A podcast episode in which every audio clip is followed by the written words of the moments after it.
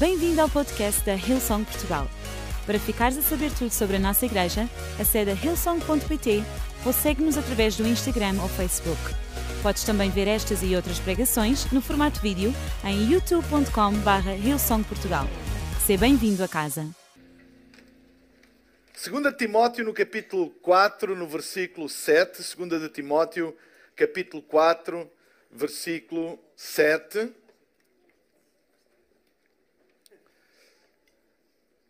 É um versículo muito conhecido. Toda a gente quase conhece este versículo. 2 Timóteo 4, 7. Eu vou ler na nova versão internacional. E diz assim: Combati o bom combate, terminei a corrida, guardei a fé. Vou repetir: combati o bom combate, terminei a corrida, guardei a fé. É importante entender que o apóstolo Paulo, quando escreveu esta carta a Timóteo, o seu, vamos dizer, discípulo, filho espiritual, ele escreveu esta segunda carta quando estava preso. E preso pela segunda vez. Não só na primeira. Preso duas vezes, ele escreveu esta carta. E nesta altura da vida do apóstolo Paulo, ele tinha a percepção de que, e nós podemos ver pelo, pelo, pelos textos da, da própria carta, que o fim da sua vida estava a chegar. Ele tinha essa percepção, que o fim dos seus dias aqui na terra estavam a chegar. E vocês sabem como é quando alguém tem a percepção de que a sua vida terrena está a chegar ao fim, eu creio que todas as pessoas que têm essa percepção acabam por ter uma noção mais clara daquilo que realmente é importante na vida. Quando a vida chega a um fim, todas as coisas que se calhar se dava tanta importância, que se calhar pensávamos que eram muito importantes para nós, de repente perdem importância e nós damos importância àquilo que realmente é importante. E Paulo estava a manifestar algum tipo de preocupação com o bem-estar das igrejas que ele tinha fundado naquele período de grande perseguição. Porque este período na história da igreja foi talvez, talvez, o período na história onde a igreja foi mais ferozmente perseguida. Foi na altura do imperador romano Nero, que era um carniceiro autêntico, e que ele mandou uh, basicamente perseguir e matar todos os cristãos. Ele era tão mau, tão mau, tão mau, que ele mandou incendiar, ele próprio mandou incendiar a sua própria cidade, Roma, para poder culpar os cristãos daquele acontecimento.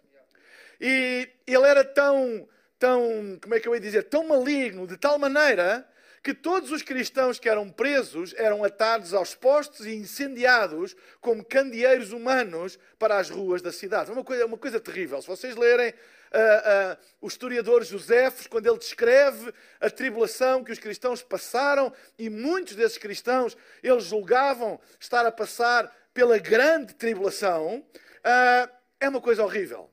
E foi neste contexto, nós temos que entender em que contexto é que Paulo escreveu esta carta. Ele não estava a escrever a pessoas que a preocupação dele era se estava a chover, ou se estava a fazer sol, ou se estava constipado, ou se lhe doía a perna, ou se realmente tinha uns ténis como deve ser para vir à igreja, ou se estava muito cansado porque o dia anterior tinha sido bem puxado. Não, não, não, não é esse contexto. O contexto que ele estava a falar era este ser cristão naquela altura pagava-se com a vida. E isto muda um bocadinho aquilo que a gente escreve às pessoas. Uma coisa é escrever a alguém que diz assim, hoje não vou à igreja, estou muito cansado, tive um dia muito intenso ontem, a gente manda -me mensagens, ah, tem força, blá, blá. É? como se fosse tipo o fim do mundo. Ele não estava a falar a essas pessoas. Ele estava a falar a pessoas que manifestarem a sua fé podia-lhes custar a vida. E escrever ao seu discípulo Timóteo, que estava a cuidar das igrejas, estava a cuidar desta gente. Assim, o que é que eu vou dizer? E ainda por cima ele próprio não estava propriamente no. Uau! melhor momento, estava preso. E a ver que os seus dias estavam a chegar ao fim. No entanto, ele escreve esta pérola, que é conhecida em todo o mundo e toda a gente conhece. Combati o bom combate, terminei a corrida, guardei a fé. Então, Paulo escreve esta carta para garantir e incentivar Timóteo. Interessante como é que alguém na prisão pode incentivar quem quer que seja. Mas ele escreveu para incentivar Timóteo a manter-se firme no cuidado das pessoas que estavam a passar aquilo que estavam a passar na época histórica em que eles estavam a viver. A incentivar Timóteo a não desistir, a focar-se naquilo que realmente era importante, porque quando nós passamos por momentos de crises, de grande dificuldade, nós tendemos a desfocar-nos daquilo que realmente é importante e pôr em causa tudo. Às vezes, quando passamos, pomos em causa tudo. Passamos por momentos de dificuldade, começamos a pôr em causa tudo. Será que Deus existe? Será que Deus me ama? Será que isto é importante? Será que alguma vez Deus cuidou de mim? Pomos em causa tudo e mais alguma coisa. E Paulo estava a escrever a Timóteo exatamente para ele focar-se naquilo que realmente era importante. E não tomar decisões precipitadas por debaixo da pressão do momento. E isso muitas vezes é um problema quando nós passamos por dificuldades. É que às vezes nós tomamos decisões debaixo da pressão do momento, mas que depois hipotecam a nossa vida para o futuro. Quando estamos a passar e às vezes momentos difíceis e dizemos assim: Ah, eu sei que se calhar isto não era a melhor decisão, mas tem que ser porque eu estou a passar por isto e estou a passar por aquilo. A realidade é que depois se revela desastroso e catastrófico para a vida das pessoas. E Paulo estava, mesmo no meio desta pressão toda, a dizer a Timóteo para ele ficar firme. É aqui neste contexto que ele escreve esta carta, onde se encontra esta frase que é ouro puro de sabedoria para uma vida com propósito, para uma vida de sucesso, mesmo no meio de uma grande tribulação como eles estavam a passar. Paulo está a escrever a Timóteo que há um grande futuro para ele. Paulo, o prisioneiro, a escrever a Timóteo, o perseguido, que há um grande futuro para ele. Hum, interessante. É, é, é, fácil a gente dizer quando alguém, hum, sei lá, quando alguém acaba os estudos ah, e gradua, uau, há um grande futuro para ti. Não é? Mas alguém que está preso a animar alguém que é perseguido. Ah, em bom português é tipo, diz o roto para o nu. Não é? Mas é, é interessante como a palavra de Deus ela é transversal e é verdade em qualquer circunstância. E ela é poderosa para transformar, para mudar, para, para, para redimir a alma humana em qualquer circunstância.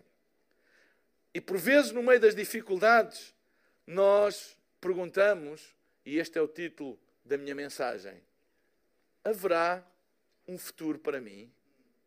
Será que haverá um futuro para mim? Será Será que haverá um futuro para mim? Ou eu estou condenado a ir viver a minha vida, sei lá, a sobreviver dia após dia? Haverá um futuro para mim?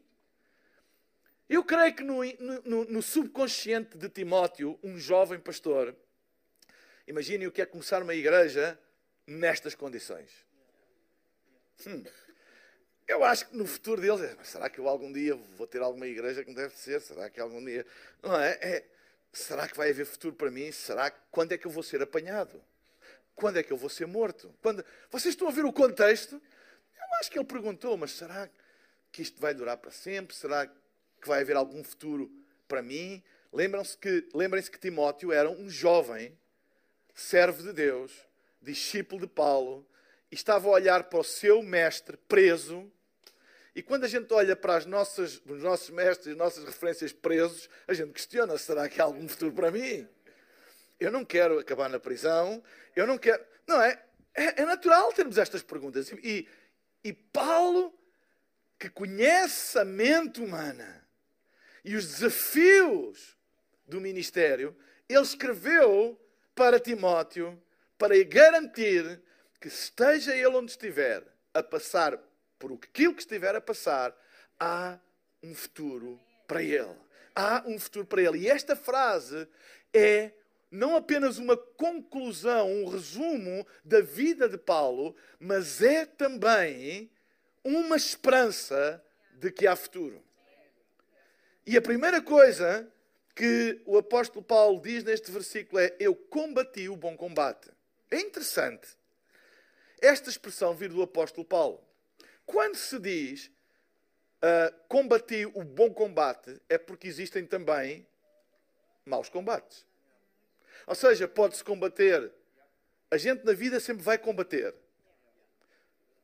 Sempre, a vida é um combate também.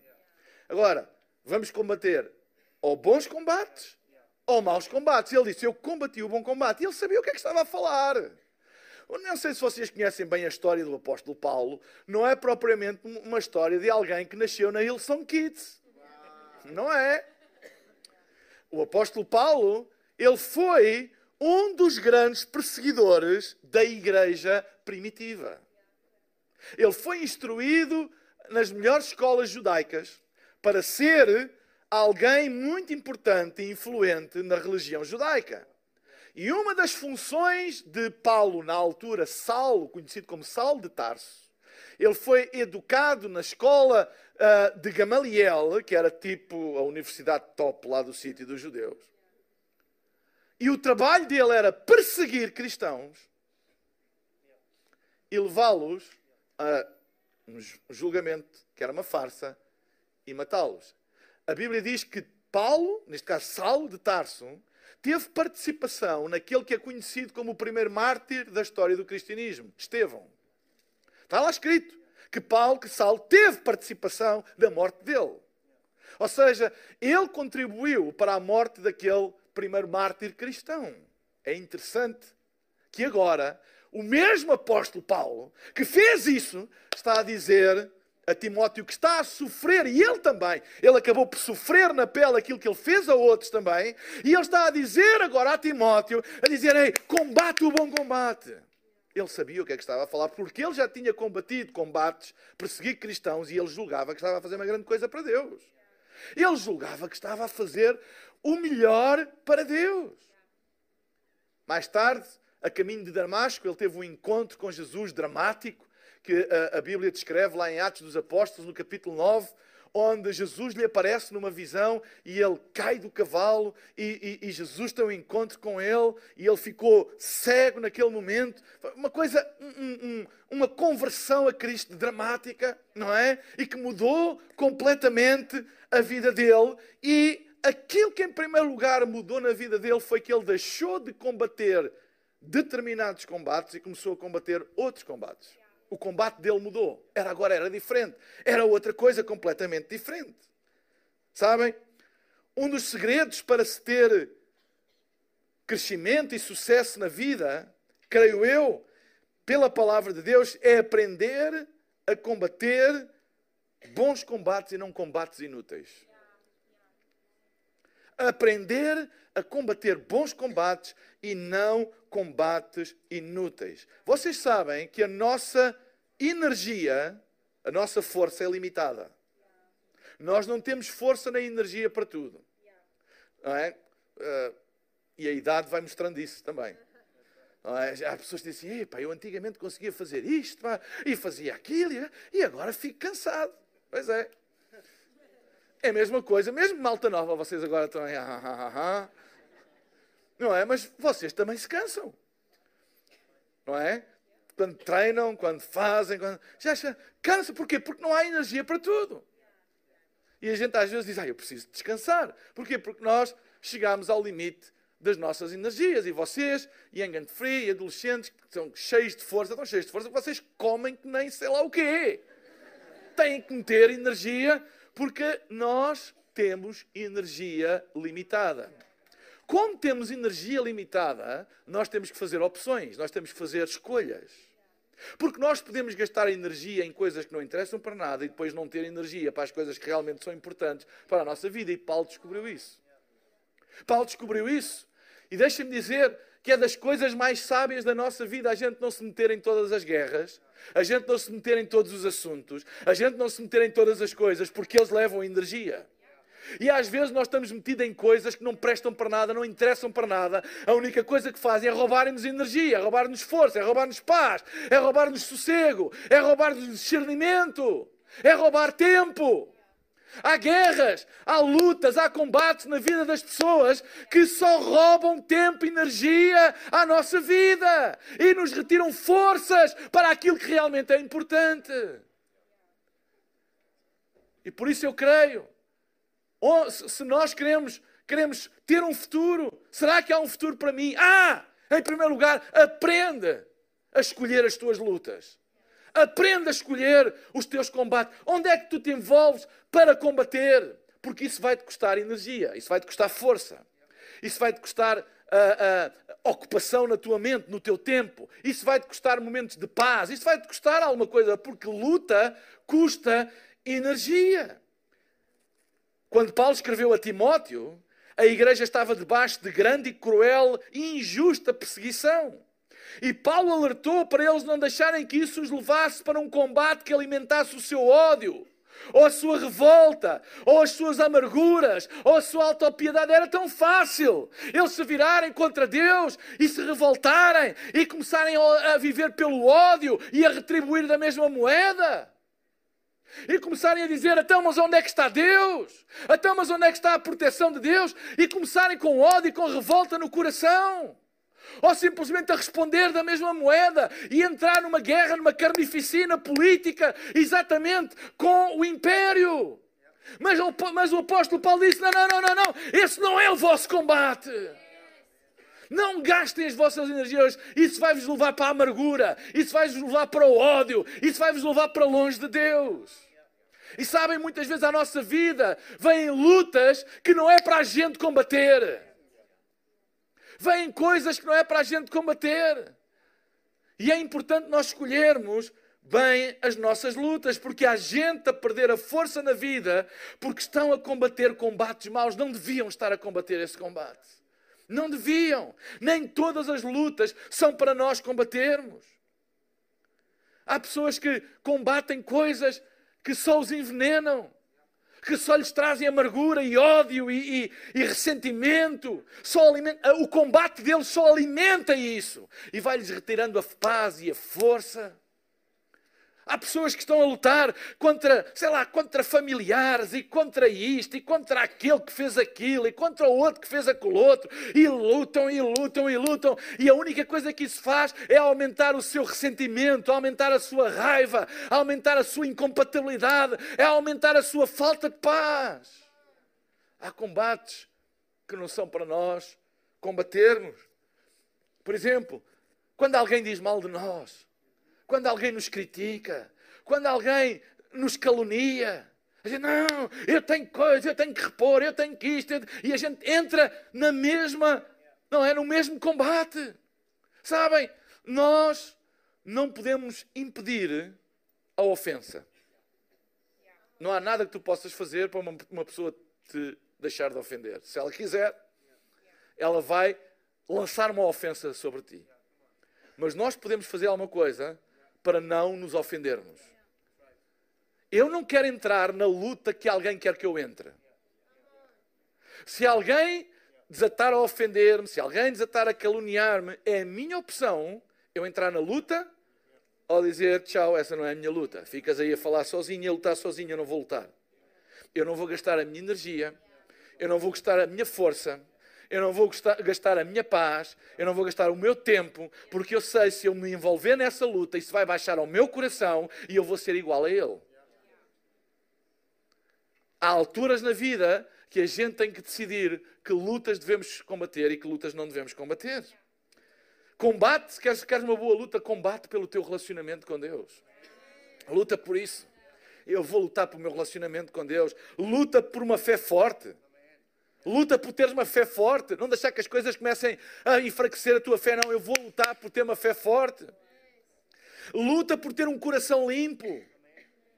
Não um coração cheio de coisas e cheio de amarguras e cheio de, de más memórias e cheio de correntes e de coisas que estão sempre a atrapalhar.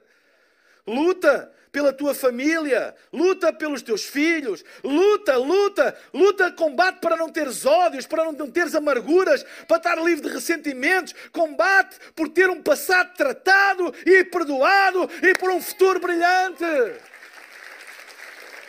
Esse é o bom combate. Foi esse o combate do apóstolo Paulo. Ele disse para Timóteo: Timóteo, olha o meu caso. Anos e anos eu andei a combater o que não devia. Mas houve uma mudança. Eu combati o bom combate. E depois diz: terminei a corrida, ou outras versões dizem a carreira. É interessante, terminei, uh, e aqui mostra o senso que ele tinha de que a sua vida estava a chegar ao fim. Terminei a carreira. E sabem, há poder na maneira como nós terminamos as coisas. Há poder na maneira como nós terminamos as coisas. Porque a maneira como nós terminamos as coisas acaba por ser mais importante do que a maneira como nós as começamos. Eu não estou a dizer que não é importante a maneira como nós as começamos. Estou só a dizer que é mais importante a maneira como acabamos. Porque deixem-me dizer uma coisa. É possível começar mal e acabar bem. Ok? E há bênção nisso. Nem tudo que começa mal acaba mal. A gente diz, ah, o que. Como é que se diz? O que é que. O o que torto nasce? O que nasce torto tarde ou nunca se endireita. É verdade sem Cristo. É verdade sem Cristo, mas com Cristo não é verdade. Há coisas na nossa vida que não nasceram bem, não começaram bem. Há coisas na tua e na minha vida que não começaram bem. Mas quando Cristo vem à nossa vida, as coisas velhas já passaram, eis que tudo se fez novo. É possível começar mal e terminar bem, mas se terminamos mal, terminamos mal. Se terminamos mal, terminamos mal. Não há volta a dar. Se terminamos mal, terminamos mal.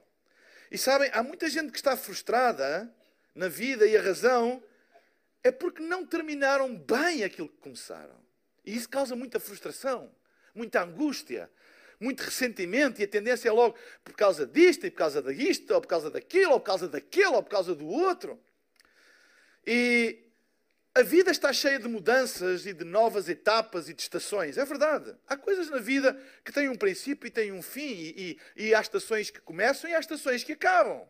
Não é? Uh, não é inverno sempre, não é primavera sempre, não é verão sempre, não é outono sempre. E na vida é a mesma coisa. Existem estações e coisas na vida que têm um princípio e têm um fim. Não tem mal nenhum nisso. A questão é como é que tu terminas essas estações ou essas coisas na tua vida. Às vezes é preciso fazer mudanças. Às vezes é preciso mudar de emprego. Yeah, amém. Tu não tens de ter o mesmo emprego o resto da tua vida. Tu não tens de ter o mesmo negócio o resto da tua vida. Há coisas que têm uma estação, têm um tempo. Mas sabem qual é o conselho bíblico? Quando tu tiveres que mudar, o que tiveres que terminar, termina bem termina bem, porque a maneira como tu terminas vai determinar a longevidade daquilo que tu vais começar. O livro do Gênesis, e deixem-me dizer aqui uma coisa muito importante na interpretação bíblica. O livro do Gênesis é provavelmente um livro que é uma. Vocês sabem, naqueles jogos em que há uma chave, não é? É tipo a chave para decifrar o resto. O livro do Gênesis é como que uma chave na Bíblia. É o livro dos princípios. Estão lá, no Gênesis, está lá. Todos os princípios de como Deus opera, como Deus pensa, como Deus age, está tudo no Gênesis, tudo lá. Está tudo lá. E a Bíblia diz no livro do Gênesis, é, é como um concentrado de ADN divino, o livro do Gênesis. A Bíblia diz lá: deixará o homem, seu pai e sua mãe, e juntar-se-á uma só carne. Uau, ok. Mas diz também, e é um mandamento, que é honra a teu pai e a tua mãe, e depois tem uma consequência. É o único mandamento na Bíblia onde expressamente há uma consequência associada. Honra a teu pai e a tua mãe, e depois diz, para que se prolonguem os teus dias. Há uma, há uma ligação. Então, isto é uma chave, está no Gênesis.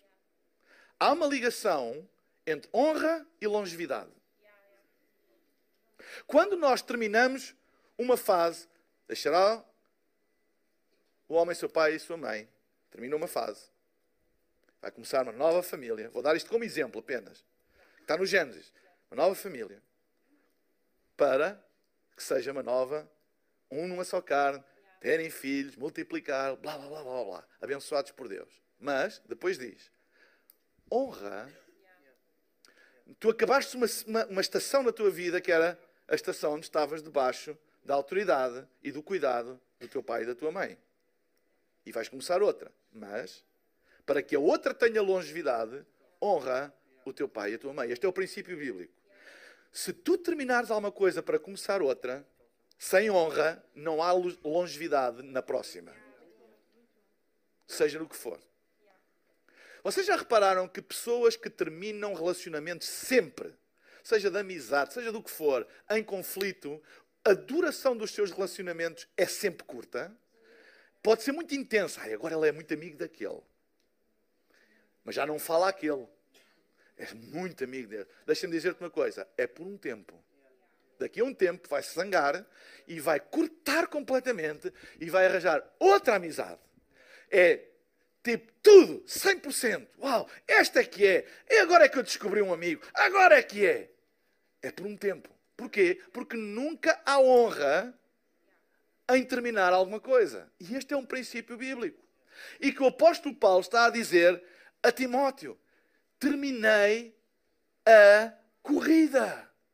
Terminei bem. Termina bem as coisas. Não mudes de emprego em conflito com o antigo patrão. Não mudes de negócio uh, uh, ou não comeces o teu próprio negócio a prejudicar de onde tu viestes. Não há honra nenhuma disso e não há bênção de Deus, não há longevidade. É apenas por um tempo. Podes até ganhar muito dinheiro, numa, mas é um curto espaço de tempo. Não vai terminar bem. Nunca vai terminar bem quando se engana alguém. Nunca. É triste o fim. A Bíblia diz isso. É verdade, às vezes é preciso mudar e temos que mudar. Mas isso não quer dizer que tu desonres de onde vens. Os teus pais não foram perfeitos? Não, não foram. Não te deram tudo? Não, não deram. Podiam ter feito melhor? Sim, podiam, mas honra. Honra para que se prolonguem os teus dias, porque tu vais descobrir que aquilo que tu criticavas, tu vais perceber que não é assim tão fácil, tu próprio vais ter que lidar com isso, mas quando há honra, há longevidade, em tudo, na mesma coisa. Ah, o meu patrão é um malandro. Eu não estou a dizer que não há patrões malandros. Há patrões malandros, há patrões espetaculares, há empregados malandros. Há... Isso há tudo, meus amigos. Há tudo em todo o lado. Mas sabem, quando nós saímos em conflito e a dizer mal e a querer prejudicar, mais cedo ou mais tarde, isso vai acontecer connosco também. Mas mesmo apesar de todos os defeitos, deixa-me dar-te um conselho, mesmo apesar de coisas erradas que ele tenha feito contigo, se é para sair, sai com bênção, sai com honra, agradece a parte boa e deixa o resto para trás e segue a tua vida. Para que se prolonguem os teus dias. Não há aqui nenhuma mágoa no apóstolo Paulo. Terminei a carreira, ai, mas lembram-se aqueles anos em que eu persegui a igreja, ai que desperdi. Não. Terminei a carreira. A maneira como tu terminas uma estação na tua vida vai determinar a saúde e a longevidade da próxima. Sabem, eu gosto desta palavra terminei. Das coisas mais horríveis, até à vista, são obras inacabadas não é obras, porque a obra em si não é bonita à vista, mas a gente percebe que está em construção. E há uma diferença entre um prédio em construção e um prédio abandonado. A gente vê logo a diferença. Porque um prédio em construção tem movimento. Está em construção. Pode estar lama e, e aquela coisa toda, mas a gente sabe que é mesmo assim porque está em construção. As coisas em construção nunca são perfeitas. Estão em construção. Olhar, há pessoas que dizem, ah, eu vou lá na tua igreja, tu tens gente assim, olha, pai, está tudo em construção, olha, estamos todos em construção. É lama, é cimento por todo lado, ferro, mas há movimento, estamos em construção. Mas ninguém está abandonado. Estamos em construção. Abandonado é desolador. Porquê? Porque não está acabado, mas não tem movimento. É assim. E depois começa a crescer coisas tipo uh, ervas. A gente vê logo que aquilo não é obra, aquilo é, está abandonado. Coisas, sinais de que não há movimento. Mau cheiro. Já repararam que os prédios abandonados cheiram pior que as obras? Cheiram mesmo mal. E depois começamos a ver um, que determinados animais. Não há animais nas obras. Há movimento, eles fogem. Eles não querem estar ali com uma betoneira e pessoal, a coisa. Eles não querem, fogem. Mas numa coisa abandonada, está cheio. Coisas inacabadas na vida são atrações para demónios, para espíritos malignos, quando nós abandonamos coisas. Sabe, a Bíblia nunca defende o abandono a não ser do pecado. É a única coisa que a Bíblia defende enquanto abandono é do pecado. Do resto é para terminar. Pode não ser para sempre, mas tens que acabar. O que tu começas, tu terminas. Pessoas que estão sempre a saltar de uma coisa para a outra sem nunca terminar, a vida deles fica cheia de coisas que não prestam.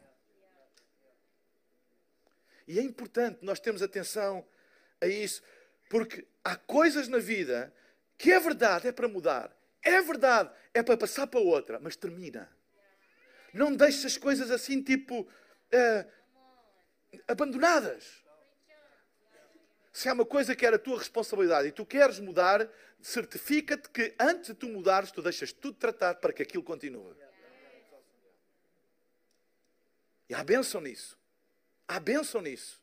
Há bênção quando a gente diz: olha, eu vou mudar uh, de, ou eu vou deixar isto, ou vou deixar aquilo, mas olha, há aqui esta pessoa, olha, eu acredito naquela pessoa, deixa isto tratado, isto está feito, isto está assim, dananã. Entendem o que eu estou a dizer? Há bênção, nisso. Há bênção. Diz assim, não sejas parvo, vai-te embora e deixa lá ele coisa. Não, não, não, não, não. É não ser parvo, é ser esperto.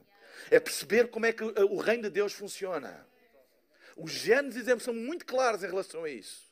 Tudo o que vier à tua mão para fazer, faz-o como ao Senhor. Não deixes coisas por acabar.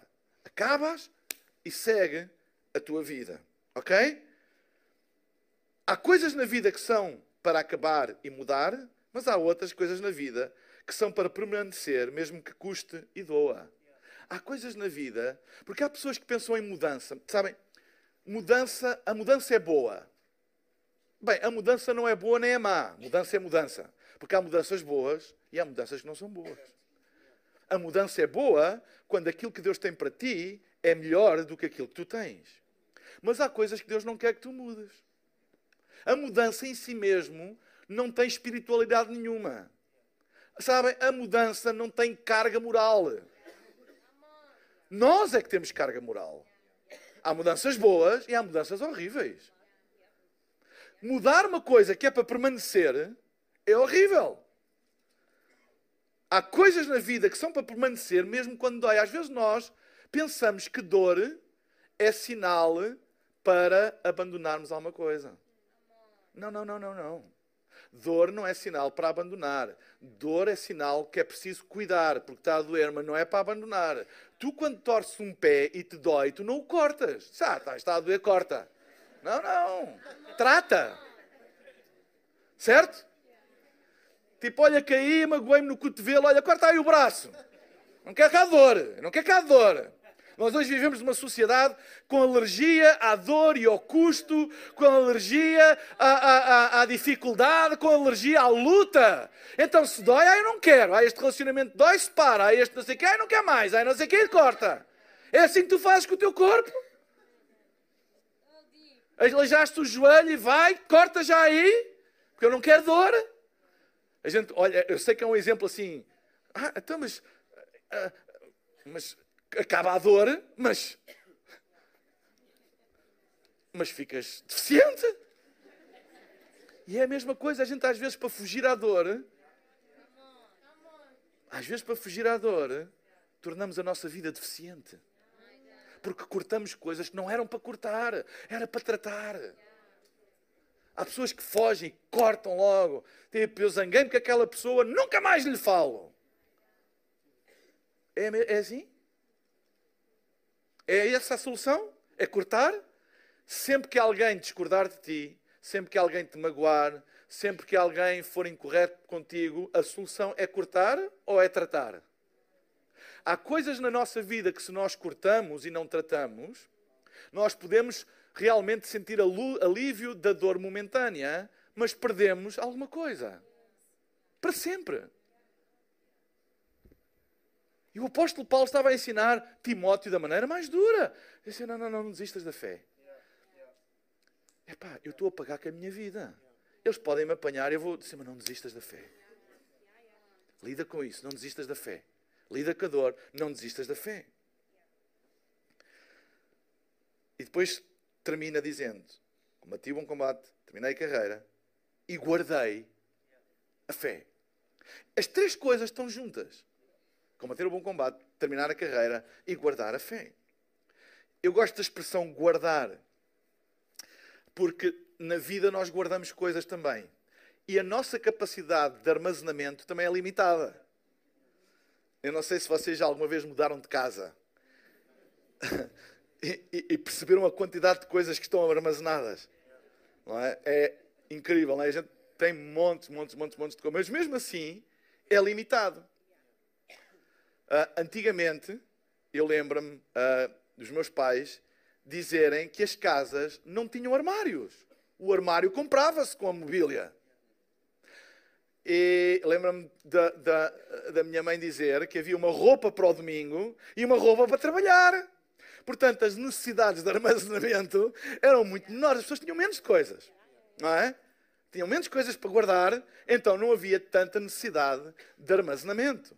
À medida que a vida foi mudando, Todas as casas hoje têm que ter. E lá, mas quantos armários? Tem um armário no quarto, e tem um armário naquele quarto, e ainda tem um armário no hall de entrada, e não sei o quê. E mesmo assim eu sou capaz de comprar mais um armário para a dispensa, que é para guardar mais coisa. E se a coisa continuar, o carro vai para a rua e a garagem transforma-se. A garagem transforma-se num armazém. Os carros podem muito bem viver na rua, mas os meus trapos e as minhas coisas não podem. E, vão, e até já há empresas que alugam para aquilo que não cabe. Nos armários da casa, nos armários da wall de entrada, na garagem do carro, já há empresas a alugar espaço para a gente colocar coisas que a gente nunca mais as vê. Estão lá guardadas, gente não as vê, não as usa. Mas. E cada vez a, a, o armazenamento é caro. Porquê? Porquê que é caro? Porque é limitado. Tudo o que é limitado torna-se caro. A nossa capacidade de armazenar, nossa, também é limitada.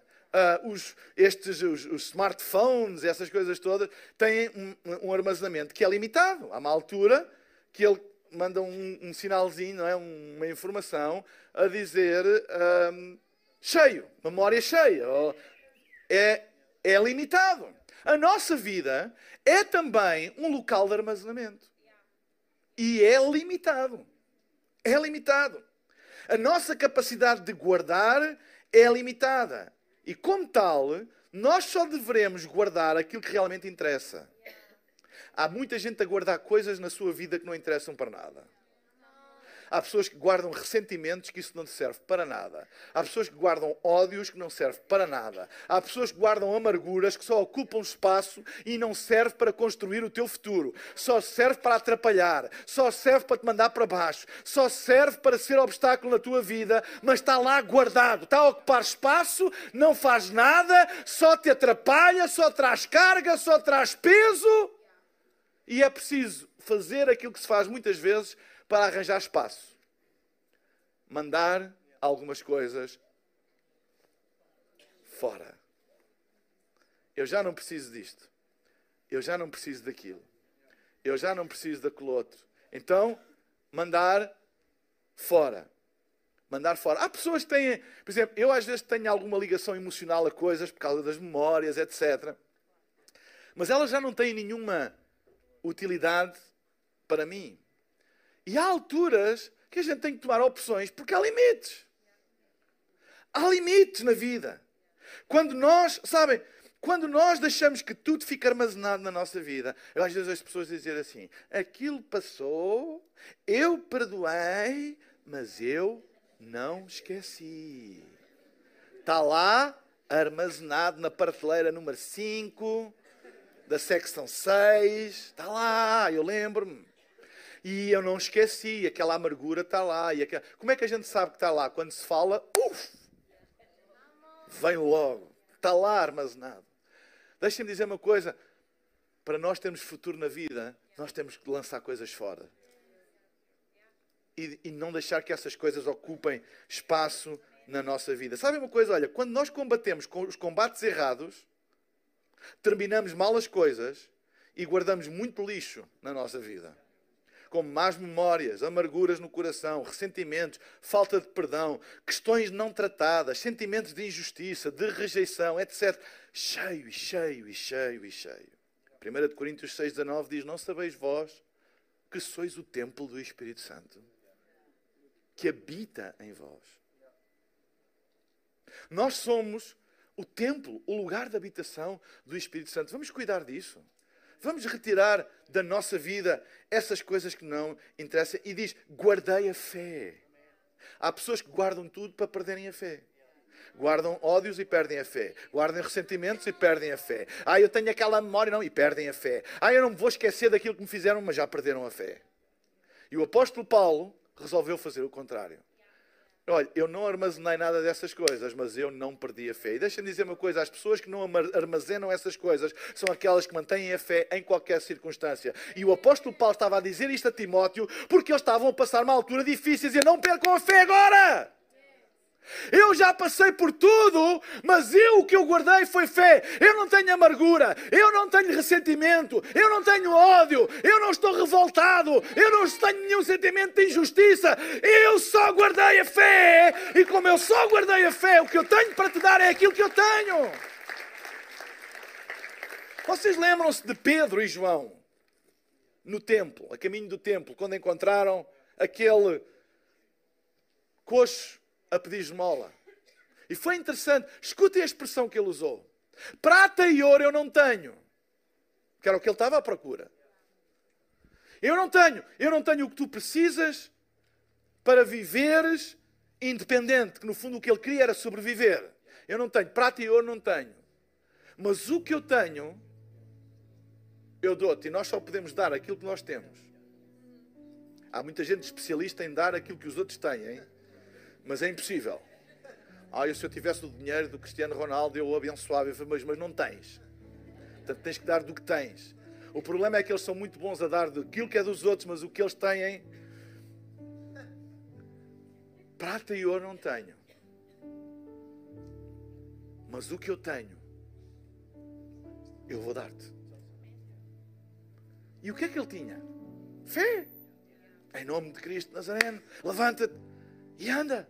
Fé. E o apóstolo Paulo, o que é que ele tinha?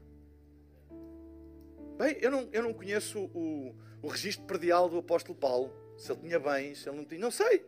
Eventualmente não tinha. Não sei se tinha, se não tinha. Não sei. Mas uma coisa, eu sei que ele chegou ao fim dos dias dele. Ele estava no fim dos dias dele. Mas uma coisa, ele estava cheio. Fé. E só uma pessoa com fé é capaz de animar na prisão alguém que está a passar por dificuldades. Ele não chamou, olha, eu sei, mas olha, agora sou eu que estou a precisar de ajuda. Vejam bem onde é que eu acabei. Servi ao Senhor tantos anos, tantos anos, tantos anos, e estou aqui, olha, estou aqui na prisão. Vejam bem que fundei tantas igrejas, todas as igrejas. Eu sou o apóstolo das igrejas todas uh, da Ásia Menor, da Europa. Vejam bem, até a Espanha fui, até a Espanha eu fui. Só não fui a Portugal porque porque tinha que fazer teste da Covid para entrar. o certificado da vacina, não podia entrar, mas não veio. Estou a brincar. Uh, mas, mas sabem, ele podia dizer: Eu fiz isto tudo.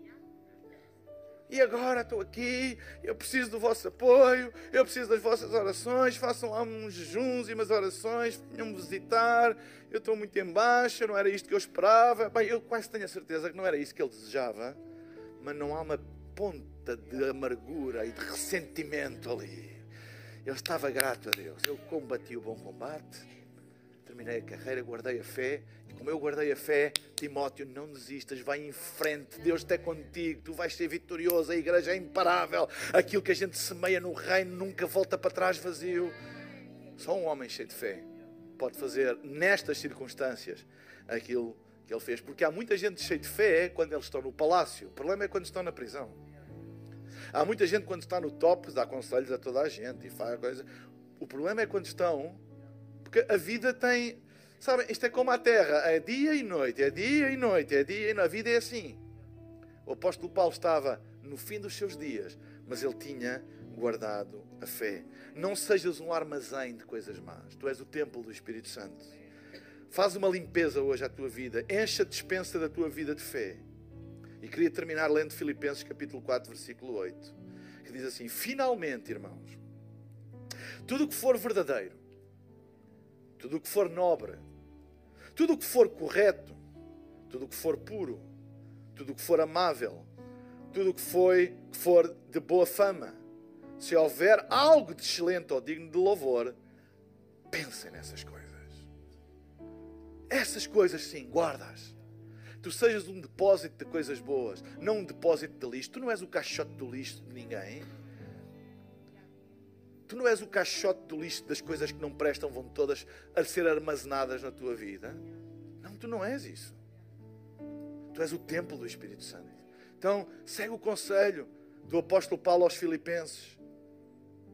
Enche a tua mente, enche o teu coração, enche a tua vida armazena as coisas boas. Mas, pastor, há tanta coisa má que vem à nossa vida, mas não as guardes. Vêm e deixas ir. Vêm e deixas ir. Não as guardas. Não as guardes para ti. Manda fora. Manda. Há coisas que vêm à nossa vida e que até nos são úteis, mas depois manda-se manda fora. Não é? A gente tem uma lata de uma comida qualquer, a gente tira o bom e manda fora. Ou seja, nós temos que aprender a gerir aquilo que fica cá dentro e aquilo que nós mandamos fora. E aquilo que não presta, aquilo que te corrói, aquilo que te amargura, aquilo que traz ódio, aquilo que te manda para baixo, manda fora. Nós não podemos impedir que venham à nossa vida, mas podemos impedir que, tenham lugar, armazenamento na nossa vida. Maus pensamentos. A gente não impede, porque a gente, toda a gente tem maus pensamentos. Mas como alguém dizia, Ninguém pode impedir um pássaro de pousar na nossa cabeça, mas podemos impedir que ele faça o ninho lá. Nós não podemos impedir de ter maus pensamentos, mas podemos impedir que eles guardem morada na nossa mente. Diz, não, vai embora, eu não vou pensar mais, não, vai embora. Amém? Será que há futuro para mim? Será que há futuro para ti? Claro que há. Aprenda a combater bons combates. Não te envolvas em tudo. O que gasta energia não te traz nada de Deus. Termina as coisas. Aquilo que Deus te dá para começar, termina. E o que tiveres que terminar, termina bem. Porque a maneira como tu terminas uma coisa vai determinar a longevidade da outra. E guarda a fé. Guarda a tua fé. Guarda a palavra no teu coração. Ele diz: A tua palavra escondi, no meu coração guardei. Guarda essas coisas. Não guardes mais palavras. Não guardes aquilo que o outro diz. Eu nunca mais me esqueço daquilo que ele me disse. Pois é mesmo bom que tu te esqueças e que isso não tenha influência nenhuma. Eu nunca mais. Ah, quando eu era criança, disseram-me que eu nunca ia ser ninguém na vida e eu nunca mais me esqueci disso e isso afetou a minha vida. E é verdade, e afeta, mas quando tu vens a Cristo, nova criatura tu és, manda isso embora. Não, não, não, não. Eu agora já não acredito mais dessas palavras que foram ditas sobre sobre mim.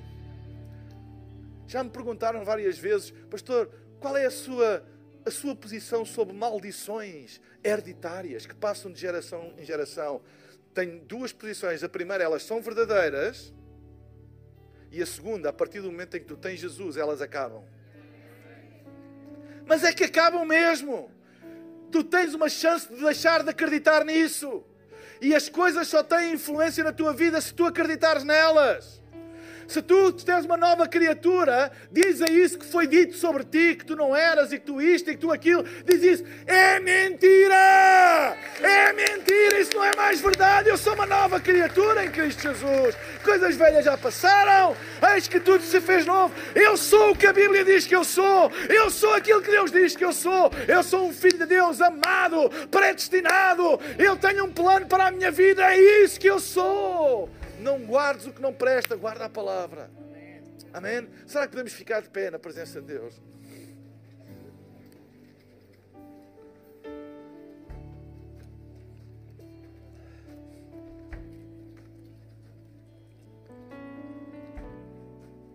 Enquanto tens os teus olhos fechados, eu queria, e não há movimento na sala agora, por favor. Eu queria fazer um apelo, um convite a todas as pessoas que estão aqui e que nunca tomaram a decisão de dar a sua vida a Jesus, que o possam fazer hoje. Esta é a decisão mais importante da vida para o teu futuro. É abrir o teu coração e deixar Jesus ser o teu Senhor e o teu Salvador.